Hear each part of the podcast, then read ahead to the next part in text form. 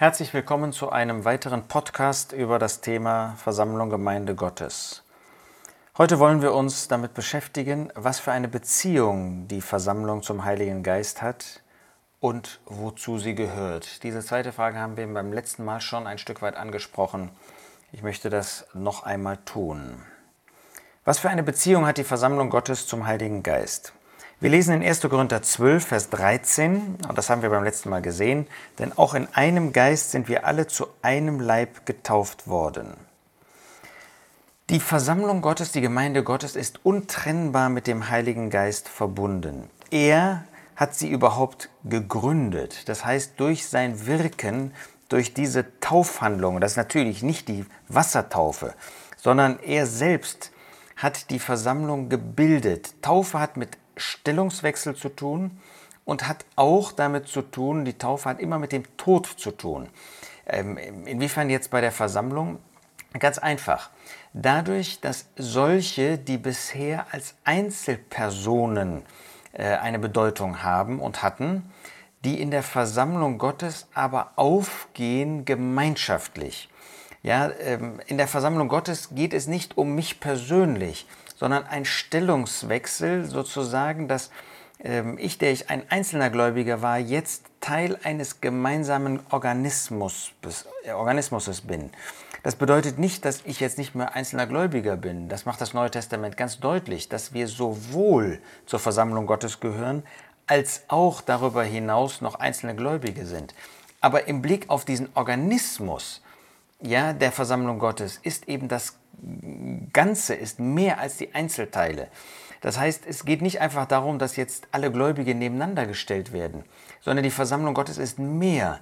Dadurch, dass der Geist Gottes aus uns zusammen diese Versammlung Gemeinde Gottes gebildet hat, kann er Segen geben, kann er uns benutzen in einer Weise, in der wir, selbst wenn wir alle nebeneinander tätig wären, nicht tätig sein könnten. Und das macht der Geist Gottes. Er hat das bewirkt. Er gibt der Versammlung Gottes die Kraft. Er gibt ihr die Ausrichtung. Er weist sie auf das verherrlichte Haupt der Versammlung hin, den Herrn Jesus.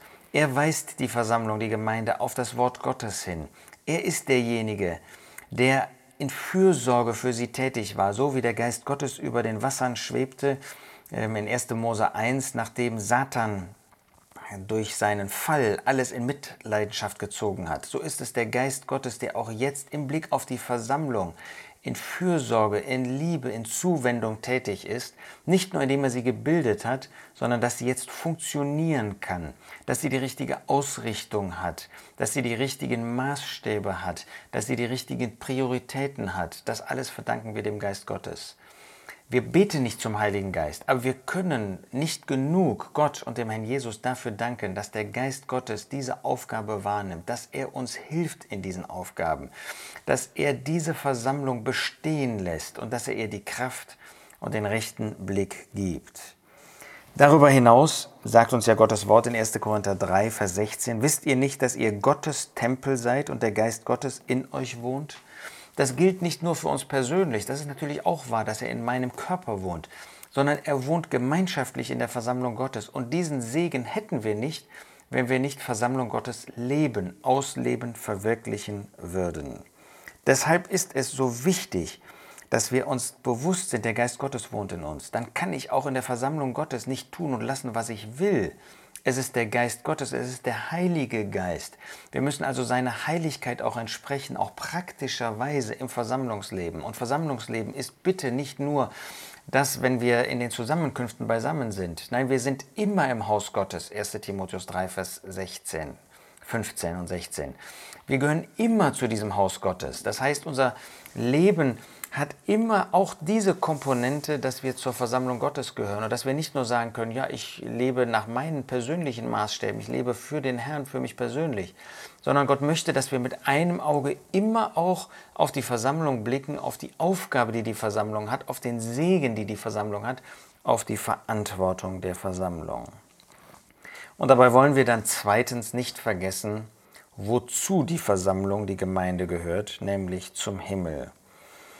Beim letzten Mal haben wir uns mit Matthäus 16 und auch mit Apostelgeschichte 2 beschäftigt. Ich möchte jetzt einen Vers aus Epheser 1 dazu lesen oder Verse.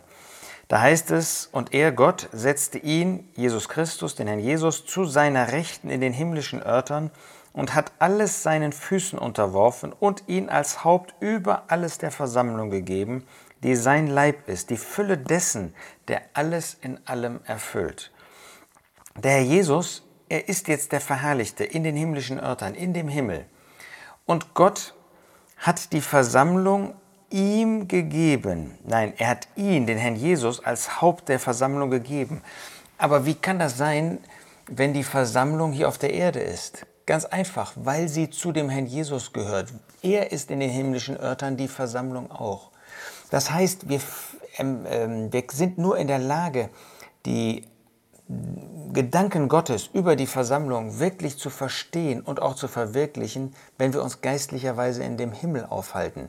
Deshalb sind die geistlichen Segnungen, die himmlischen Örter nicht nur für unser persönliches Glaubensleben so entscheidend, sondern auch für unser gemeinschaftliches. Wir werden den Wert, das Wesen der Versammlung, das Wirken der Versammlung, die Aufgaben der Versammlung, äh, werden wir nur verstehen, wenn wir uns geistlicherweise im Himmel aufhalten, wenn wir die Gedanken, die wir im Epheser- und Kolosserbrief finden, wirklich zu Herzen nehmen. Wenn wir nicht nur mit unseren irdischen Aufgaben beschäftigt sind, das müssen wir, wir müssen unsere Aufgaben wahrnehmen, im Haushalt, außerhalb des Hauses, in unserem Beruf. Aber wir werden nur Gottes Gedanken über die Versammlung erkennen und dann natürlich auch tun können, ihnen entsprechen können, wenn wir im Himmel sind, wenn wir uns mit dem Herrn Jesus in dem Himmel beschäftigen, wenn wir wirklich den Herrn Jesus sehen und auch die Versammlung sehen nach Gottes Gedanken nach seinem Ratschluss. Ja, dann werden wir nicht mit unserem Herzen auf der Erde kleben. Äh, wir sind mit unseren Füßen auf dem Boden, absolut.